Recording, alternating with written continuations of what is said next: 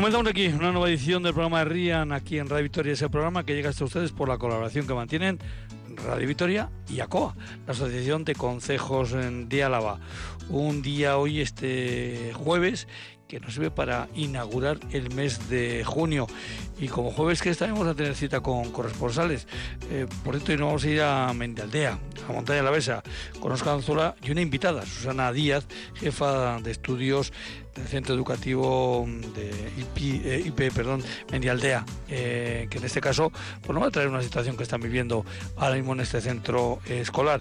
Luego nos iremos hasta Euskalmet para hablar con el Comazo y de allí al cuarto encuentro de los clubes de lectura feminista de Araba. Este sábado se van a reunir en Quejana con una invitada, con Carmele Jayo. Pero evidentemente nosotros eh, queremos estar con Carmele Jayo por invitada a ese encuentro, pero sobre todo también con Begoña Tallo, que es la coordinadora de estos encuentros de club de lectura feminista que se reparten por todo el territorio histórico de Álava. Y por último, pues no vamos a ir de plaza en plaza, porque Albaco, Albaco Plasetan es lo que pretende. De la mano de David eh, Sánchez de Artecale nos va a explicar ese eh, movimiento que se presentaba ayer en la Diputación y que va a llegar creo que a 41 espectáculos por todo el territorio a la vez.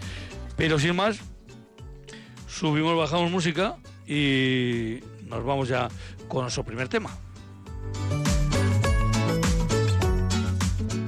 Errían, programa de la Asociación de Concejos de Álava en Radio Vitoria, la voz de nuestro territorio.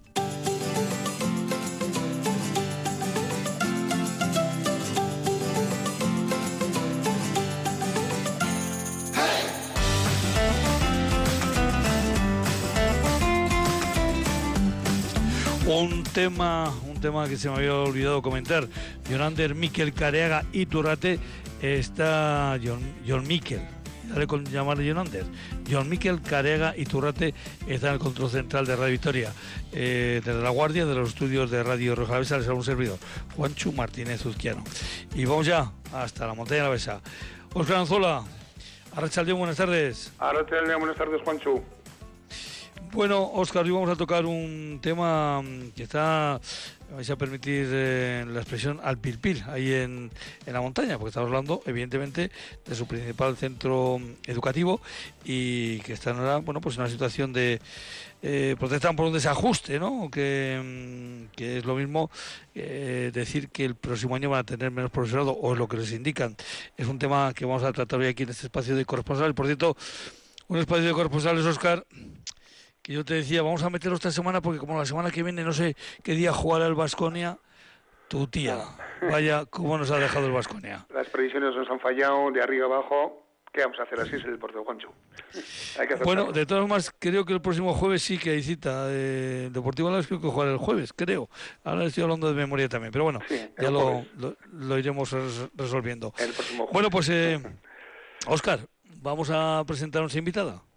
Bueno, pues eh, antes de nada vamos a decir que dentro de lo que es el marco general de este tema, en otras ocasiones nos ha tocado hablar de cosas más amables.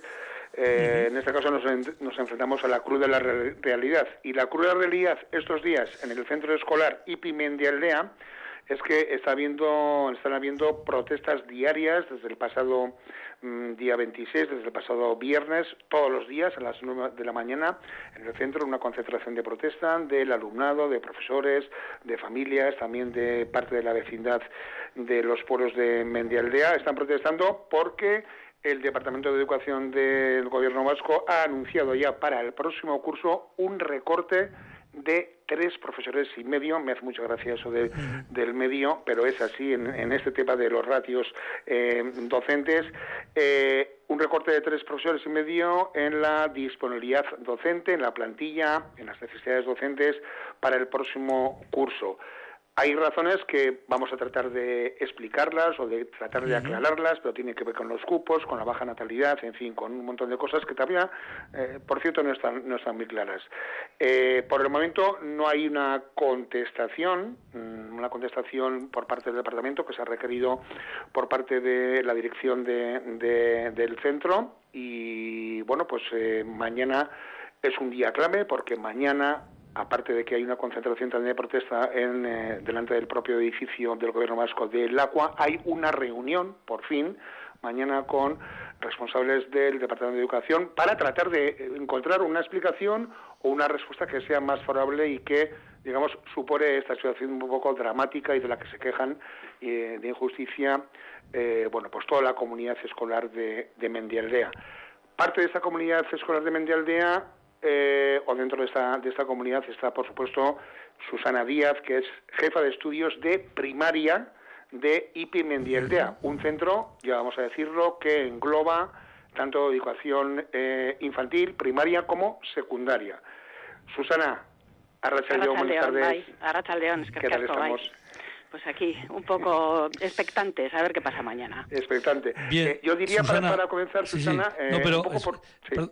Per- perdóname, perdóname, Oscar. Ya sabes que eso de la ficha mm, aquí Ah, bueno, no sí, la sí. perdonamos. No la perdonamos. Susana, Arcelde, muy buenas tardes. Arrachaldeón, bye. Cuando decía lo de la ficha, es nada, es un tema que hacemos con todos nuestros invitados e invitadas, que es preguntarles a todos por el segundo apellido. ¿Cuál es tu segundo apellido?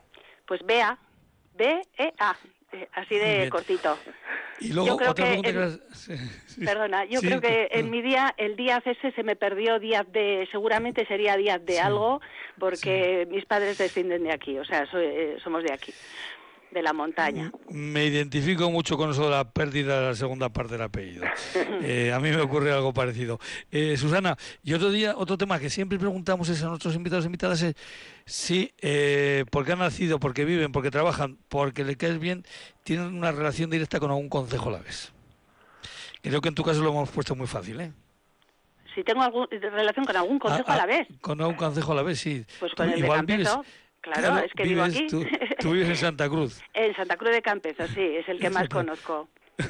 O sea que bueno, pues ya hemos hecho la... eh, Oscar, echa la ficha, seguimos con el tema adelante. Sí, bueno, eh, antes de nada un poco en esta contextualización, lo de un tema que es complejo también, ¿eh? vamos a decirlo de antemano, que eh, tampoco es entendible de, de primeras y por eso vamos a tratar un poquitín de explicarlo lo más sencillamente posible. Pero yo creo, eh, Susana, que a la mayor parte de vecinos eh, y vecinas de Mendialdea que no, a lo mejor igual no tenemos un contacto tan directo con el tema escolar, nos ha pillado un poco de sorpresa. Esto, este tema lleva más o menos vivo una semana para el conjunto de la vecindad, supongo que para vosotros no tanto. Eh, ¿Cuándo tenéis noticia, eh, por situarlo cronológicamente, del anuncio de este, de este recorte? Yo me pregunto si eh, tiene que ver con la situación del alumnado actual o con la previsión futura del año que viene de las matrículas, etcétera. ¿Cuándo No, no, tenéis un poco la comunicación? Eso fue el día de San Isidro, el día 15 que nosotros tenemos festi- Jo. festivo aquí. Nos llegan ya, nos llega ya la propuesta de, de la relación de puestos de trabajo y que bueno, con una serie de novedades también incluidas de sorpresa, como siempre, como lo que está haciendo el departamento durante todo el año sacar eh, nuevas normativas y nuevas cosas, pues que de repente los, los directores y las direcciones, eh, que se supone que somos un poco parte de la administración en los centros, pues nos, nos quedan un poco, eh, nos quedamos desnudos, o sea que no, no te, la forma de informar es totalmente sorpresiva. El día 15, sí.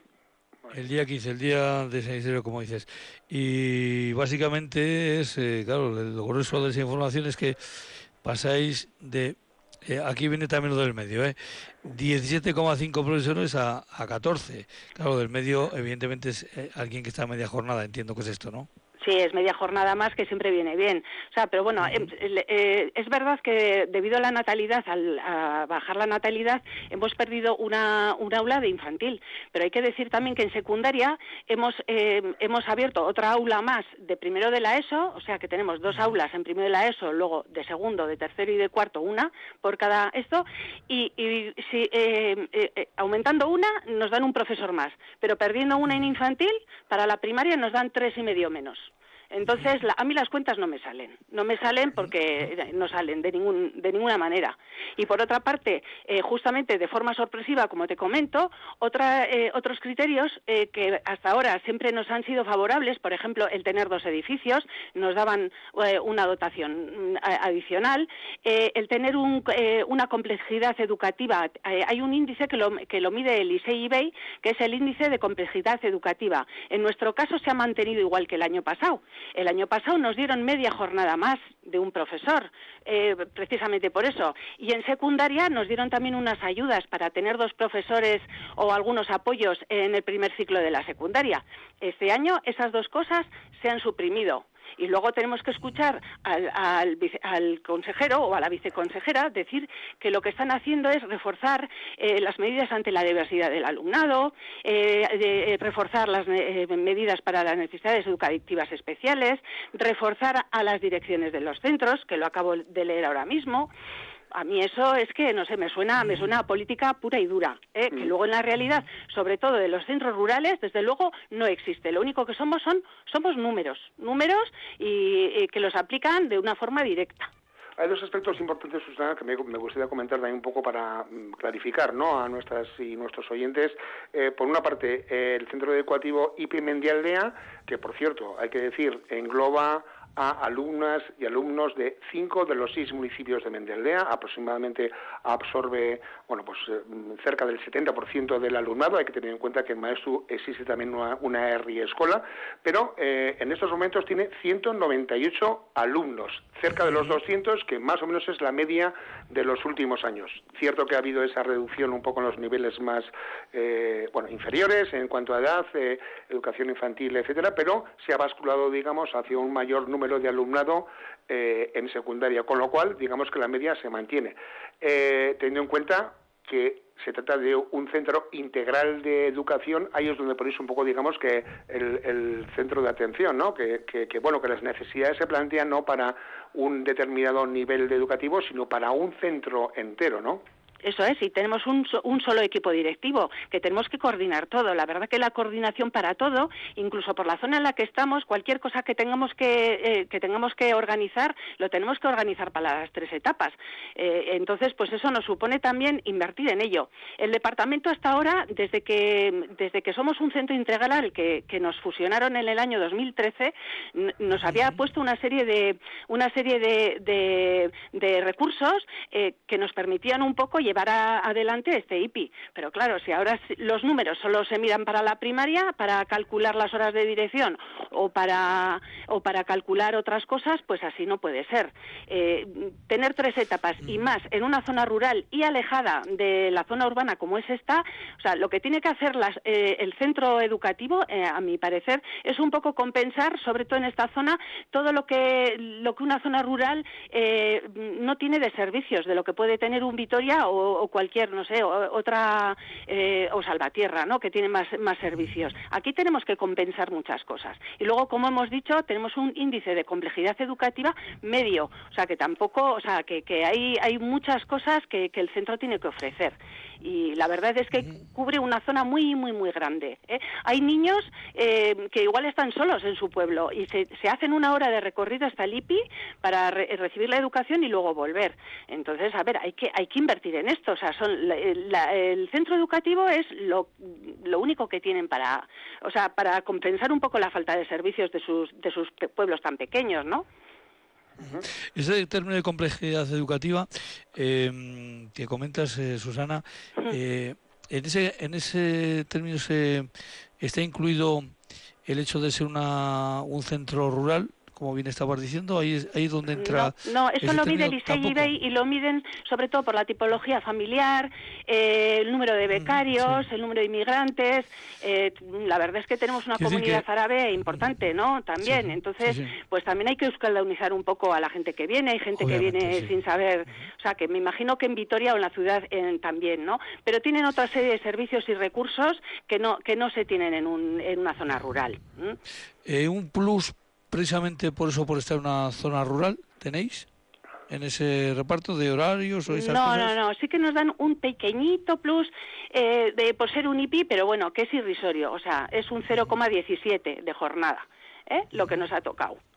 Hablando un poquitín de consecuencias, digamos, logísticas, ¿no? Consecuencias prácticas de, lo que sería pues prácticas. Eh, la primera, la primera es que perdona, ¿eh? la primera es eh, que eh, con el número de profesorado que tenemos, si queremos dar las, las clases que tenemos que dar, entonces no nos queda, el profesor tiene que entrar, el, profesor, el director del año que viene va a tener que, que estar en el aula media jornada. Si ellos han sacado una ley sorpresiva como siempre, que la han sacado en enero, que los, eh, los directores que quieran presentar un proyecto de, dirección para cuatro años, como es nuestro caso, el año que viene entra nuevo y quiere hacer un proyecto, tiene que hacer 130 horas de formación en horas lectivas, ¿eh? ¿Cómo lo va a hacer? ¿Cómo va a coordinar el IPI? ¿Cómo va a hacer esas 130 horas de, dirección? Y encima va a dar eh, media jornada en su aula de infantil. Pues a mí que me lo expliquen, porque lo que nos están pidiendo que es funcionar con solamente 14, 14 eh, profesores y profesoras es imposible. O sea, es cuando te piden hacer algo y, y, es imposible. Eso por un lado. Y luego, todo lo que dicen que refuerzan a las necesidades educativas especiales, atención a la diversidad, eso no, están quitando programas. Como os he dicho, han quitado un programa de la secundaria que era para reforzar un poco al primer ciclo, ¿no? Y tener una serie de apoyos, eh, sobre todo en, lo que es eh, euskera y matemáticas. Lo hemos tenido durante años porque por eso ha funcionado también el IPI. Yo quiero también destacar que el IPI en toda esta andadura ha tenido muchos muchos recursos que nos ha dado el departamento hasta este año y que eh, la mayoría de los chavales han sacado eh, de, los que han terminado aquí en el IPI, luego pues eh, han seguido estudiando ciclos y bachiller y carreras, o sea, que se ha notado muchísimo la, mejora en la calidad cuando han puesto esos medios. La calidad de un centro educativo que está ahí, que se está contrastada y eh, precisamente es lo que queréis conservar. Eh, como consecuencia última, vamos a decir que lo que se pelea y lo que se está protestando es contra la pérdida de esa calidad educativa que se presume que va a pasar si, si se aplica esta, esta medida. ¿no? Eso es un poco que lo que habéis subrayado un poco en vuestra petición, en vuestra agenda de peticiones principales, ¿no? Claro, es que eh, tenemos que seguir un poco con los programas que teníamos un poco para, para que este tipo de centros y en la zona en la que estemos eh, podamos seguir funcionando, eh, un poco compensando lo que te digo, otras cosas que tiene, que, tiene el medio urbano. Entonces, si, si ahora de repente todos estos recortes, pues se va a notar muchísimo en la calidad de enseñanza, mucho se va a notar. Estoy realizando, como comentaba eh, una serie de protestas diarias, pero creo que mañana es un día especial, ¿no? Sí, hijo, es un día que, bueno, es especial porque mm, lo primero ya teníamos prevista una, eh, pues eso, una concentración en Lacua a la que vamos a llevar 150 personas. Vamos a ir con, con todos los chavales, familias, eh, gente también que se apunta de la comarca, eh, que de, verdad de aquí quiero agradecer a todo el apoyo de toda la gente de la comarca, familias, profesorado, chavales, de todo, todo el apoyo que tenemos y con esos autobuses nos vamos a plantar en Lacua y vamos a hacer la protesta. Bueno, ayer nos llamaron a una reunión a una reunión eh, para mañana el equipo directivo, mm, el, que somos ahora, bueno, saliente es la directora. Yo voy a seguir, eh, yo me reengancho para el año que viene de jefa de estudio. Eh, y con el nuevo director, pues vamos a ir allí pues eh, a, volver, no sé, porque tantas veces lo hemos explicado, hemos hecho tantos escritos al jefe del departamento, a la viceconsejera, a, todo el mundo, pues no sé, en esa reunión yo espero que, entiendan que, el medio urbano pues necesita vivir y que si nos empiezan a recortar, al final lo que va a pasar sobre todo es la estabilidad del profesorado, o sea, ¿quién va a querer venir aquí con, malas condiciones? O sea, sabiendo que luego eh, si vas a ser director vas a tener que estar dando clase y no pues, tienes que ser director de un IPI. la gente al final pues eh, em, tampoco quiere venir. Y luego lo que plantean son eh, plazas muy muy cortas de, de media jornada. ¿Quién va a venir aquí a una zona rural a media jornada? Pues no va a venir nadie, nadie. Sí, digamos que además es un problema que se superpone a otro problema que ya existía, ¿no? Estamos pensando en ese problema que también afecta a otros muchísimos centros educativos, es que es la falta de estabilidad del profesorado y a esa falta de estabilidad ahora tenemos que añadirle la reducción. Son dos problemas, digamos, ¿no? Claro, claro, y en una zona como esta, pues ya te digo, eh, tenemos una, una inestabilidad, o sea, una falta de estabilidad de un 65%. O sea, solamente un 30% de todo el IPI somos gente eh, con plaza fija. El resto van a ser todo gente nueva que viene. Eh, si tú, si sacas medias plazas, no, como te, eh, te, toca media jornada de música, pues ¿quién va a venir a dar música a la montaña media jornada? Esta idea que pues, decías esta mañana, comentamos un poco en la preparación de esta entrevista, el concepto este del medio director, ¿no? Pues claro. ¿Quién entiende ese anacronismo?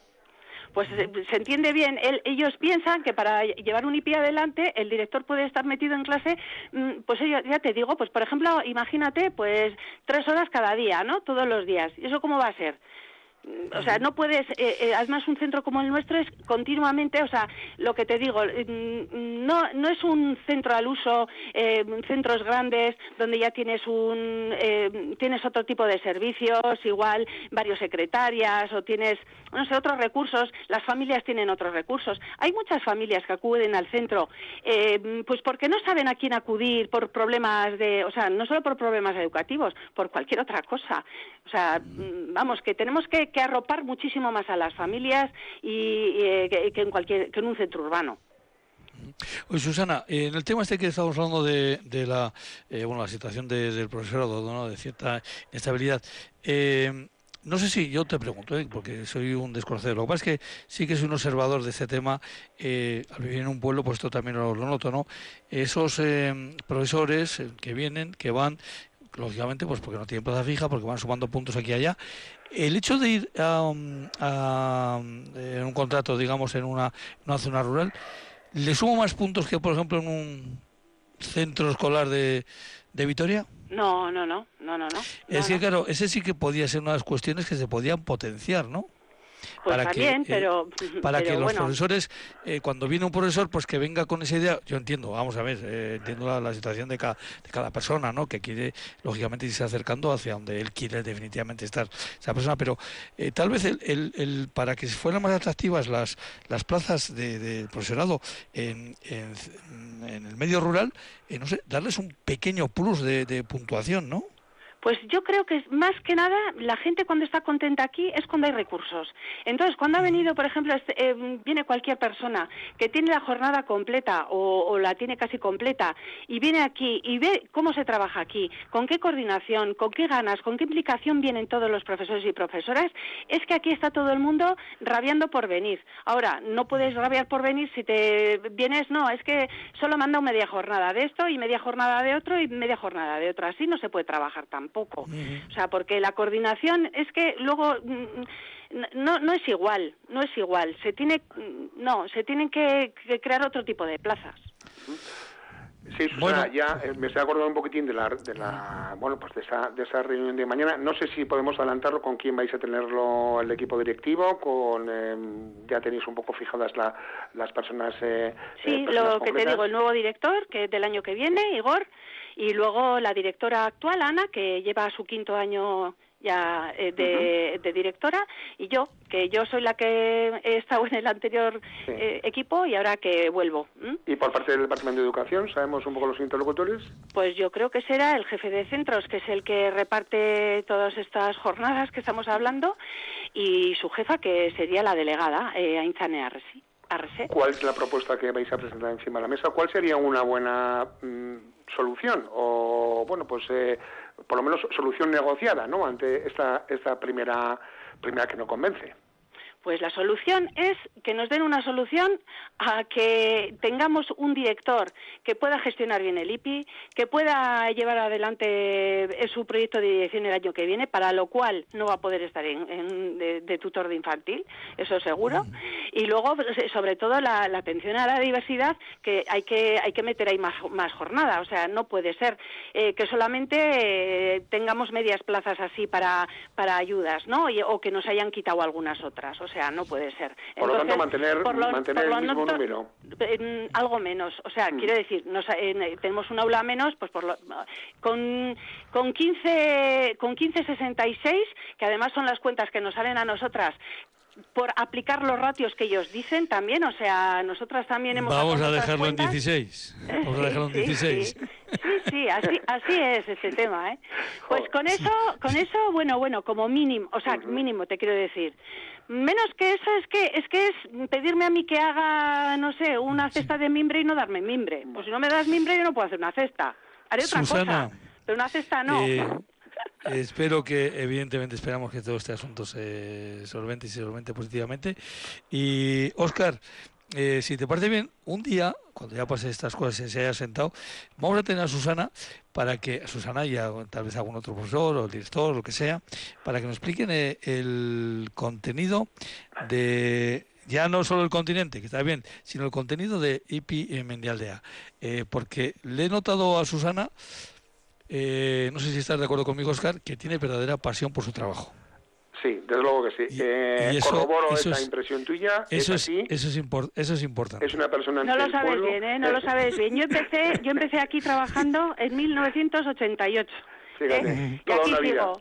Toda la vida llevo, llevo, aquí. Y lo que más me gusta es estar en clase no ser la jefa de estudios, pero ¿qué pasa? Pues eso, por, por ser la, por ser eh, fija y así, bueno, pues con experiencia al final, pues me ha tocado muchas veces, pero, pero bueno, es lo que me vuelve loca es estar con los chavales en clase. Me lo paso, vamos, que, que, vamos, me iría ahora mismo de Barnetegui una semana, así te digo, y tengo 56 años, ¿eh? Bueno, pues corroborado, una, Juancho, y bien, una lanzaremos, esa, eh. lanzaremos esa invitación para, para descubrir el, ese intríngulis de los centros públicos integrales, que desde luego también tienen su especificidad y bueno, yo por mi parte lo único para, para finalizar sí que me gustaría compartir con Susana, bueno, pues esos conceptos, ¿no? Que a veces también, eh, bueno, pues se lanzan en otros contextos que quedan muy bien, que son reto demográfico, que son lucha contra la despoblación, que, que son mantener los pueblos vivos. Eh, bueno, pues esos conceptos también un poco cotejarlos con problemas como los que estamos presentando hoy aquí en Radio Vitoria en Herrián y con este problema en concreto que nos mantiene en vilo, desde luego, a toda la población de Montaña la Besa y cuya historia pues seguiremos mañana porque es un tema muy interesante, no solamente muy interesante informativamente, que desde luego que sí, sino que es muy importante para el futuro de la comunidad rural, la comunidad educativa rural. Creo que coincidirás conmigo, Susana.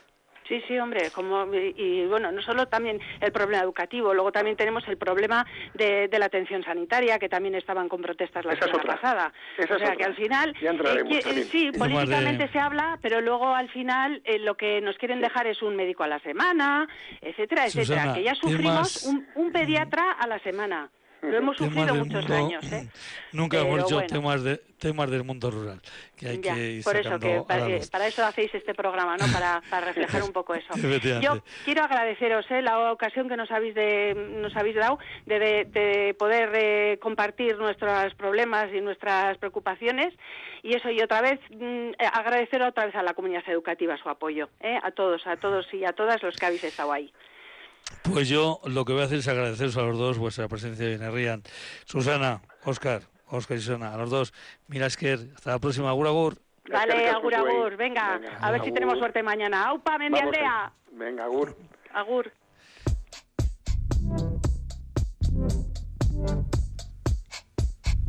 Eguraldia, orain eta hemen.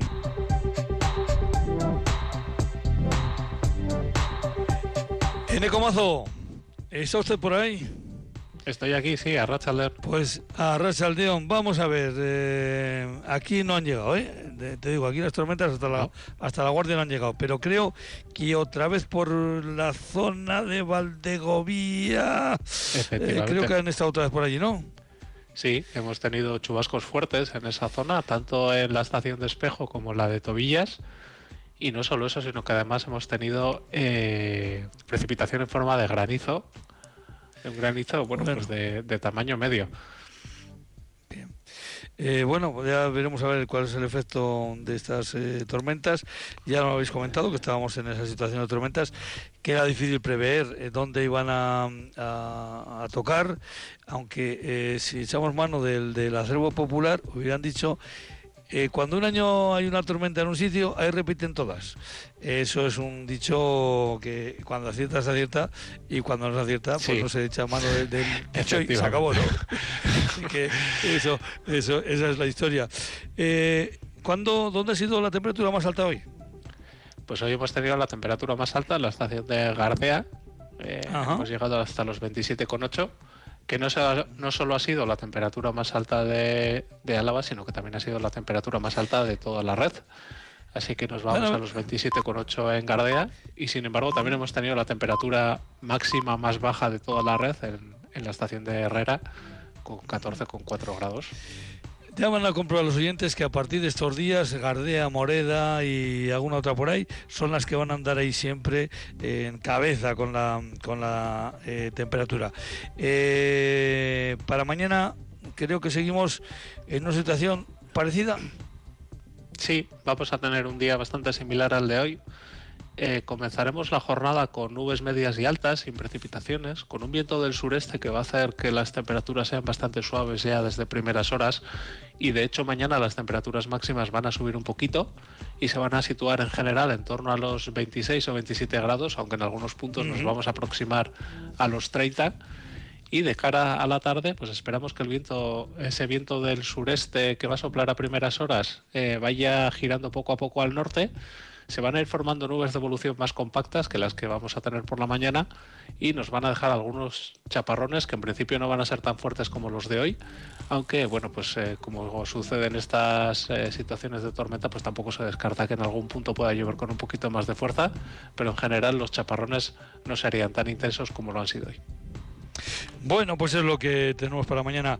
Eneco, mañana pues volvemos a charlar. Lo que pasa es que mañana, como es viernes, pues ya sabes, habrá que echarle una ojeada también a los dos días que nos seguirán. Así que, Eneco, pasa nada. un abrazo, querarte. Un saludo a todos.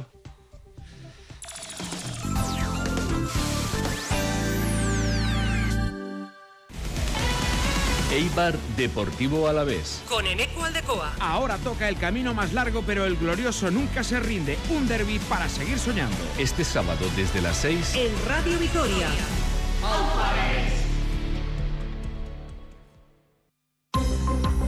Este viernes charlamos con Raúl López de Uralde, quien será nuevo alcalde de Agurain. Este viernes a partir de las ocho y media de la mañana en Radio Vitoria Gau.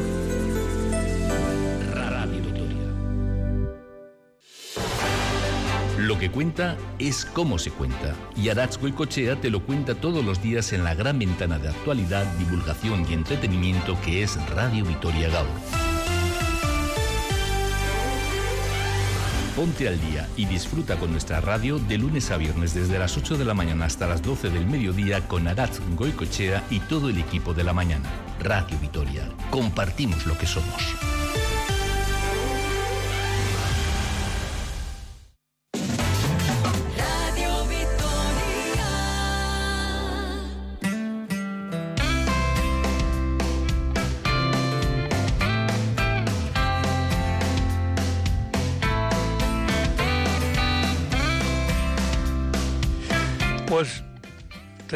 Decíamos y, y vamos, vamos, sí. Eh, con Carmele eh, Jayo y con Begoña Tallo.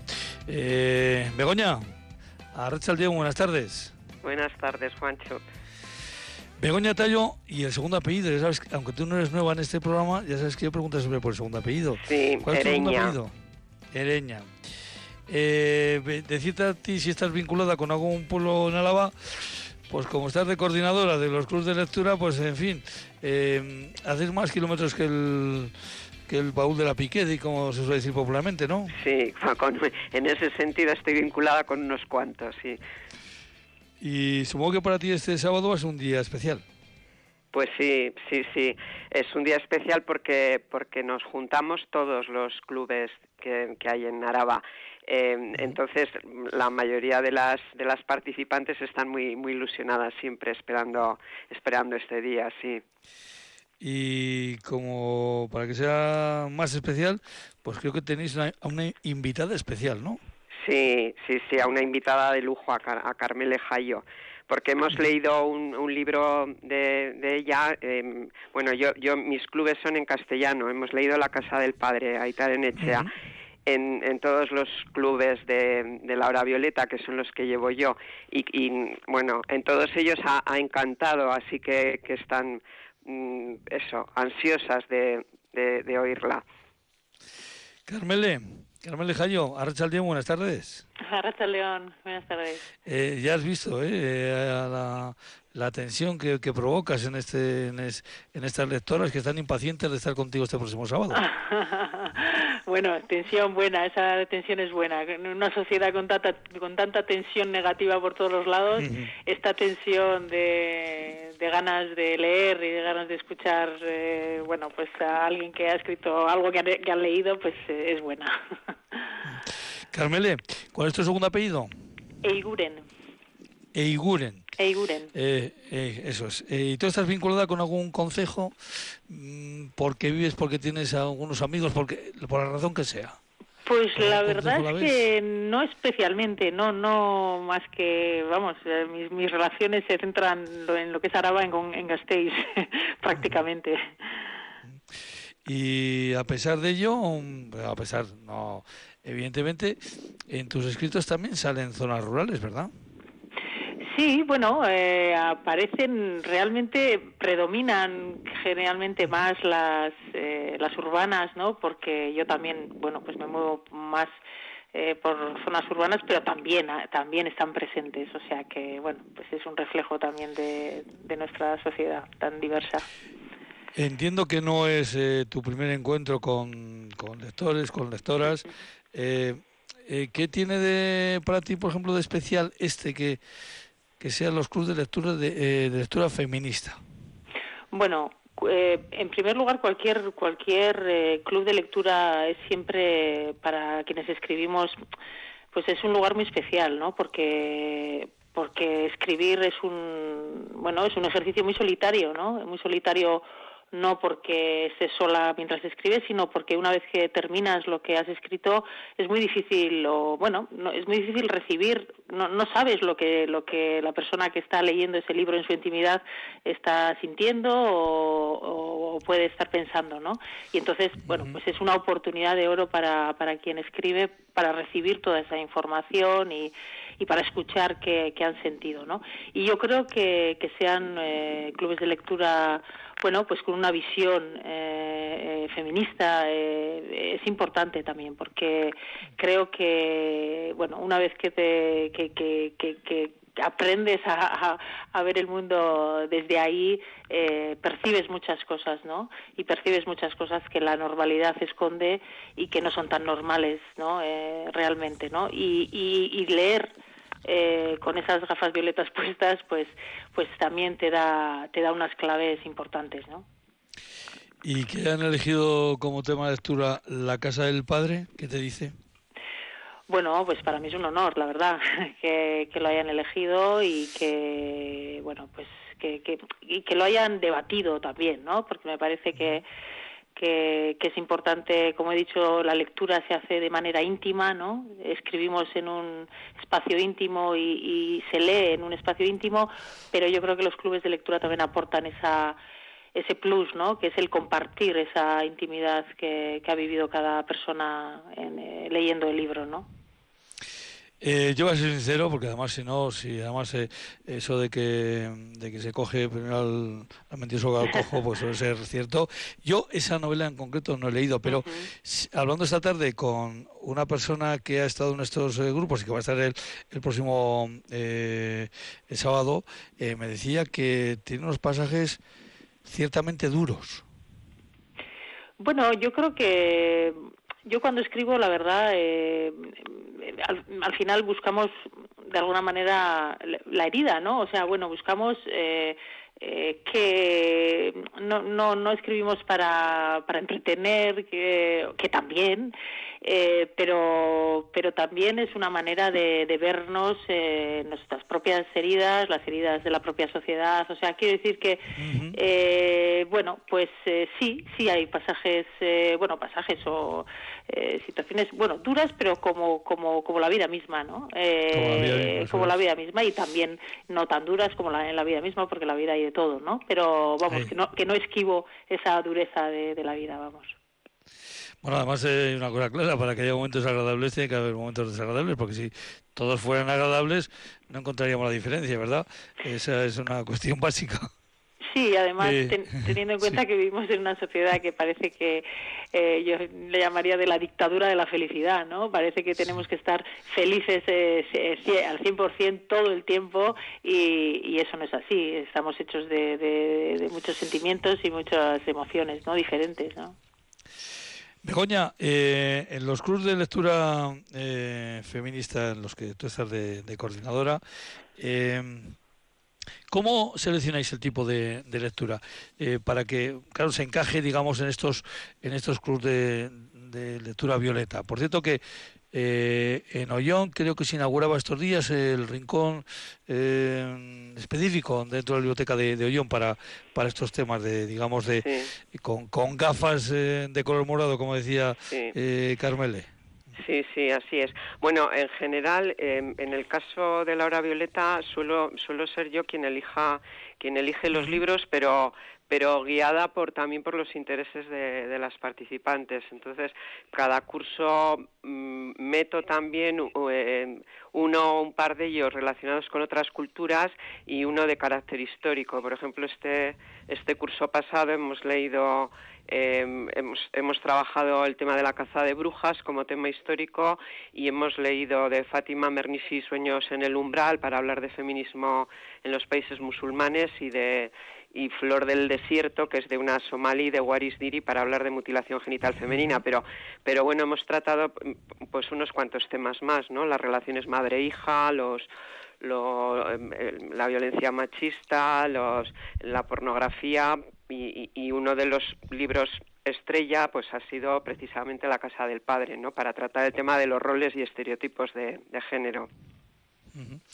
Lo cierto es que eh las personas que me consta, porque evidentemente pues conoces gente, ¿no? Que o personas, chicas, que, mujeres que, que van a estos em, estos encuentros eh, repiten, con lo cual, eh, Begoña, algo algo de culpabilidad tendrás tú en esto, ¿no? Bueno, pues la verdad es que estoy muy satisfecha porque en, en, lo que es el territorio histórico empecé en el año 2016 y, y nadie me auguraba ningún éxito, ¿no? Como un club de lectura feminista y vas a poner ese nombre en, en los pueblos y no, no va a ir ninguna mujer y tal, ¿no? Y, mira, pues están ahora prácticamente llenos todos, todos los grupos y hay, hay uno por, por cuadrilla y, en Treviño también. Bueno, pues está muy bien.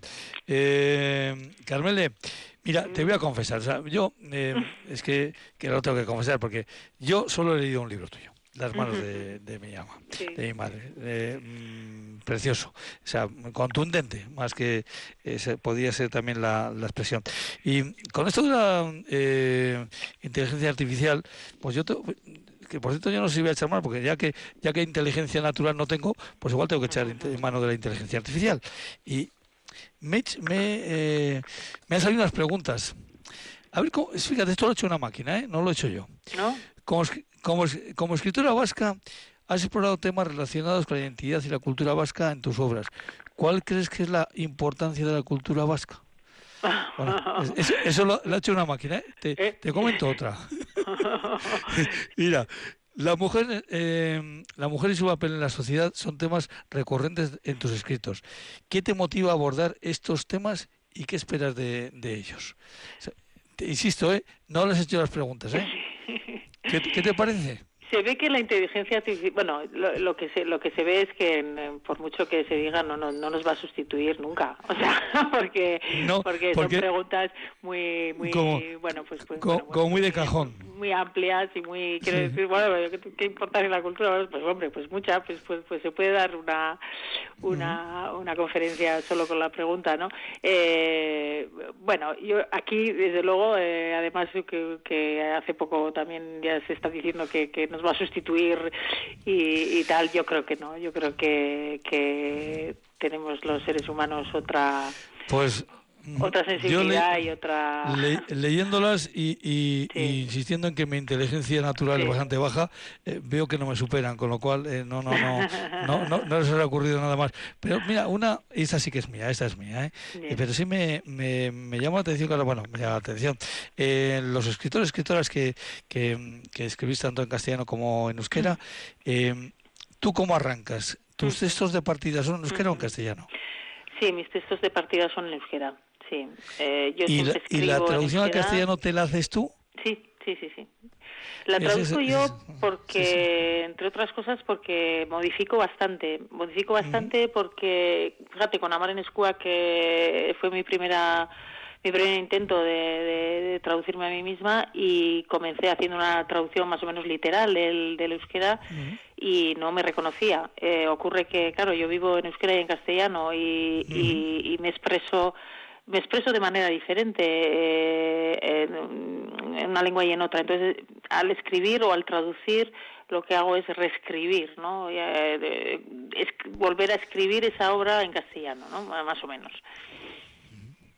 Es una, que, sí, mira, que es un tema que eh, me llamó la atención eh, y ya, mira, contigo ya me, he quitado esa, esa curiosidad, ¿no? De cómo se hace esa, esa doble función, esa doble eh, gestión. Y, y, es un proceso además que, que es muy, realmente es un proceso que aprendes mucho de, de cómo escribes, ¿no? Porque hay cosas que ves cuando te, traduces que no ves cuando estás escribiendo, ¿no? Y, y bueno, pues es, es, es duro también traducirse, o sea, es un trabajo arduo, pero pero también se aprende mucho de, de cómo de cómo escribes de bueno es, es ver tu escritura desde otro desde otro lugar no Begoña, tenéis un programa para el sábado eh, completo, ¿eh?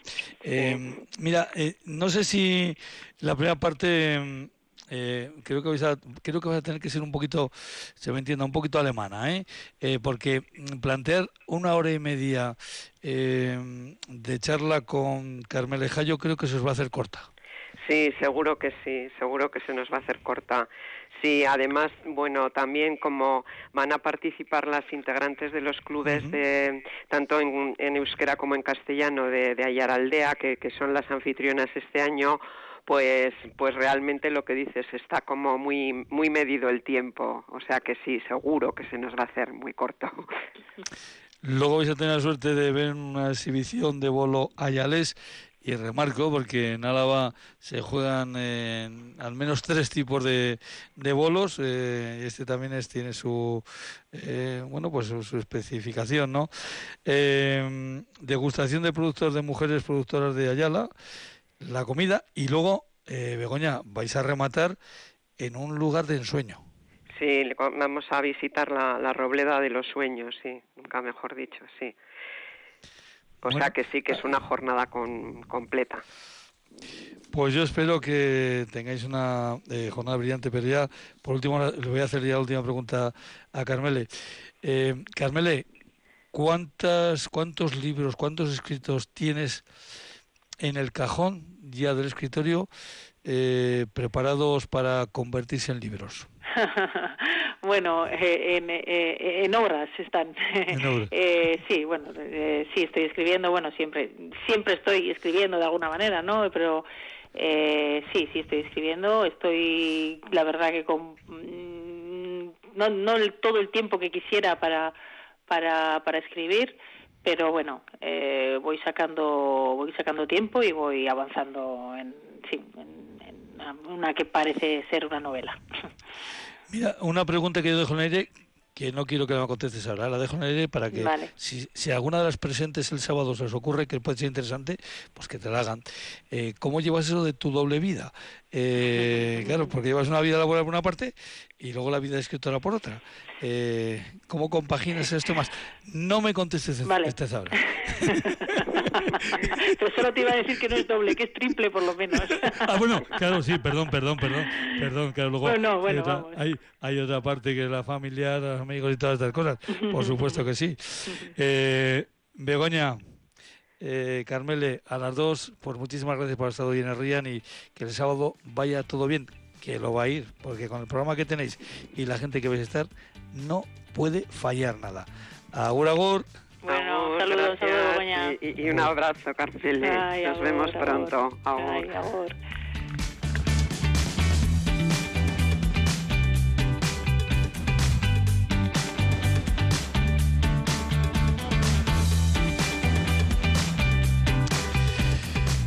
Pues es que lo más apropiado para este programa que vamos a Rían, pues es ir de plaza en plaza. Y Araba pues tiene unas cuantas eh, plazas. David Sánchez. Hola, ¿qué tal? Buenas tardes. Hola, buenas eh, tardes, ¿qué tal? Tú conoces unas cuantas plazas de Álava, ¿no? Sí, sí, sí, vamos conociendo, vamos conociendo poco a poco bastantes, bastantes plazas por ahí. David Sánchez de Artecale. Por cierto, David, ¿cuál es tu segundo apellido? Eh, Muñoz, David Sánchez Muñoz. Muñoz. Eh, una pregunta que hacemos a todos los invitados e invitadas es si tiene alguna vinculación con algún consejo a la vez. No sé si tú tienes, no sé, mm, pues familia o que no, vivido. No. no, no particularmente. Vamos, yo soy de Vitoria, nacido en Vitoria, pero, pero, pero nada más allá de los pueblos. La verdad que no. Ahora, ahora los estoy recorriendo más, la verdad, es más grande, los estoy empezando a recorrer. Creo que además de, desde aquí hasta a septiembre eh, tenéis unas cuantas salidas, pero em, eh, vamos a hablar del, del, de esta cuarta edición de Aroco eh, Placetan con 41 representaciones. ¿Qué tipo de representaciones son las que se van a llevar a diferentes lugares?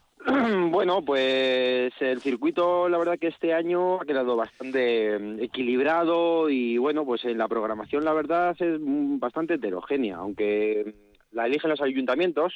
Eh, la verdad que este año, bueno, aunque predominan circo y teatro, también tenemos espectáculos de magia, danza, clown, música, títeres, hay un poquito de todo. ¿A ti lo del circo no tira? yo, yo sí, aparte particularmente ah. mi compañía hace circo, o sea que yo voy a circo a tope. Tú vas al, circo a tope. Por cierto, eh, el circo, eh, claro, llevado a, a, las plazas de nuestros pueblos, eh, ¿qué tipo de circo es? Claro, es una pregunta que serán algunos que no se hayan visto todavía. ¿Qué tipo de circo se puede llevar a una plaza, pues por ejemplo, no sé, eh, en Naclares, en, en Ollón, en La Guardia, donde sea. Bueno, pues hombre, obviamente el circo, muchas veces hablamos de circo, ¿no? Y la gente tiene como esa idea de las carpas de circo tradicional, ¿no? La verdad que el circo, bueno, estos últimos años el circo contemporáneo ha evolucionado mucho y bueno, aunque sí que es cierto que se conservan las disciplinas del circo, malabares, equilibrios, acrobacias y demás, pues bueno, todos tienen un toque, la verdad, como con más historia y un poquito la gente se suele sorprender. Yo creo que dicen viene el circo y no mucha gente no se hace la idea, ¿no? De lo que del espectáculo que van a ver. Y, y, bueno, la verdad que es muy bonito. La acogida suele ser muy muy buena en, en todos los pueblos y estamos muy contentos, la verdad. Mira, hay un detalle que no quiero que se me quede el tintero, porque estamos hablando de la cuarta edición. Sí. Si echamos hacia atrás, 23, 22, 21, 20. Sí. Esto se, empezó, esto se empezó cuando, vamos, ¿dónde van estos? ¿Dónde van estos? ¿no? Sí, sí, bueno, la verdad que bueno, pues eso se había planteado ya el año anterior y para hacerlo y bueno, la verdad que Diputación, el de Álava, la verdad que estamos muy contentos con ellos porque no, nos apoyaron en todo y bueno, se hizo como se pudo, pero se hizo y yo creo que que fue satisfactorio, ¿sabes? Todos nos quedamos muy contentos pese a las limitaciones, obviamente, que pues que todos estábamos viviendo en esos momentos, pero pero funciona muy bien. Bueno, pues eh, en este caso, como decimos, van a ser 41 representaciones por todo el territorio, eh, con 27 compañías, y hay que remarcar que ocho de ellas son alavesas, sois alavesas. Sí, ocho de ellas somos alavesas. Bueno, uno de los objetivos del circuito que tenemos desde Artecal y de Diputaciones eh, impulsar compañías alavesas, ¿no? Entonces, bueno, pues tenemos ciertos, los ayuntamientos más bien tienen ciertos beneficios, ¿no? Que Diputación les ofrece eh, pues por ejemplo tenemos un número mayor máximo de espectáculos que podemos hacer y demás como un poquito para para impulsar no o dar un poquito más de ventaja a esas compañías alavesas y bueno pues ser profetas en nuestra tierra no como como se suele decir. Además hay compañías eh, eh, algunas más parecidas pero otras muy diferentes entre sí verdad Sí, sí, sí, la verdad que bueno, o sea, podemos ver de todo, o sea, hay compañías, por ejemplo, yo que sé, como por ejemplo, pues Trapusaarra o Zanguango, que son compañías con un recorrido por Álava y bueno, y por nacional grande, y después tenemos otras compañías, como puede ser Bea Reñaga, por ejemplo, eh, Tía Barsanti, que son compañías pues con menos años de recorrido, pero que están ahí también. Entonces, bueno, sí, se puede ver un poquito de todo, ya te digo. Claro, el, el, hecho de, bueno, los, pueblos a los que se van, eh, no sé exactamente cómo, cómo, cómo se hace, si supongo que se, se apuntarán o... Sí, bueno, eso se pasa... Claro, se pasa un catálogo a los ayuntamientos y bueno, pues los ayuntamientos que están interesados eh, pues contactan con, con, nosotros y ahí se empieza a gestionar el circuito, ¿no? Este año han sido 41 ayuntamientos alaveses los que han estado interesados, vamos creciendo cada año, el año pasado fueron 39, el anterior 33, o sea que vamos poquito a poco se van contagiando unos de otros, ¿no? Y ojalá sigamos creciendo y bueno, pues entren todos los ayuntamientos de, de Álava en futuras ediciones. Y entonces, bien, muy contentos. En concreto este fin de semana, esto de andar ya, este sábado en, en Ollón y creo que en Anclares. Sí, Ollón y Nanclares tenemos. En Nanclares está una compañía vizcaína que es Circo Saurre y en Ollón está Trapusarra con, con otro espectáculo. Sí, sí. ahí, no me acuerdo, no sé qué del turismo. Ay, no me acuerdo del título. Sí. turisteando, turisteando. Turisteando, eso es, turisteando, efectivamente. Eso es. Sabía yo que era algo de, turismo. Bueno, pues eh, lo cierto es que eh, va a ser entretenido vuestro pasar por, por tantos eh, pueblos, pero hay una cosa que a mí siempre me llama la atención de, de vuestro trabajo este trabajo tan cercano al público, ¿no? Porque en un teatro parece que alguien está en un escenario, el público está abajo, eh, pero es que aquí vosotros vais a pie de calle y el público está ahí, eh, prácticamente echándote el aliento, en el mejor sentido de la palabra. Sí, sí, sí, sí. Bueno, yo bueno, es una, una de las de los temas de Artecale, ¿no? Que, que al final es una asociación de artes escénicas de calle, ¿no? Y sí que es cierto que eso lo tenemos muy pues muy, dentro, ¿no? Sí que es cierto que la calle tiene tiene eso, tiene algo diferente, ¿no? Tiene esa cercanía, esa no sé, es como todo más íntimo, ¿no? El teatro es un poquito más mm, no sé, está hay como esa separación entre los artistas y el público, en la calle en la calle sin embargo me parece que es todo mucho más cercano, ¿no? Es como un poquito más la gente puede ver a la persona más claramente, ¿no? detrás del artista. Entonces, sí, para mí es bastante importante ese factor. Se me ocurre que algunos ya lo eh, ya se lo ha ocurrido y lo estará haciendo, eh, que es una forma eh, también diferente de conocer Álava. Uno se coge la guía de dónde hoy actúa fulanito o menganito en tal pueblo, pues me voy de visita a este pueblo y hago dos matos para de un tiro, ¿no?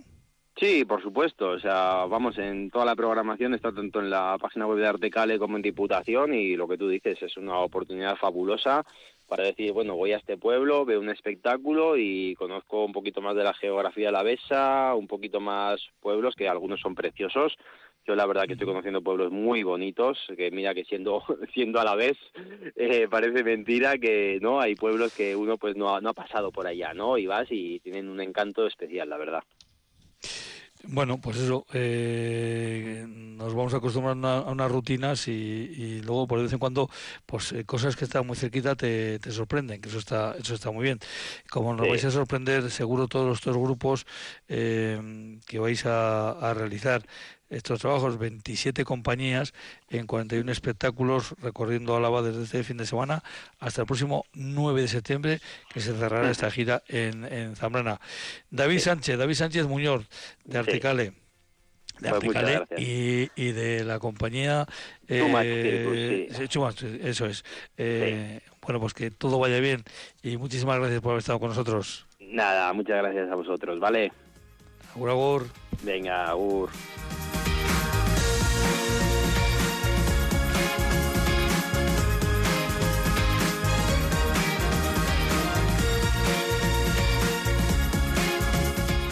Un minuto un poquito largo para que den las nueve. Eh, John Miquel, Careaga y Turrate ha estado en el control central de Radio Victoria, desde La Guardia.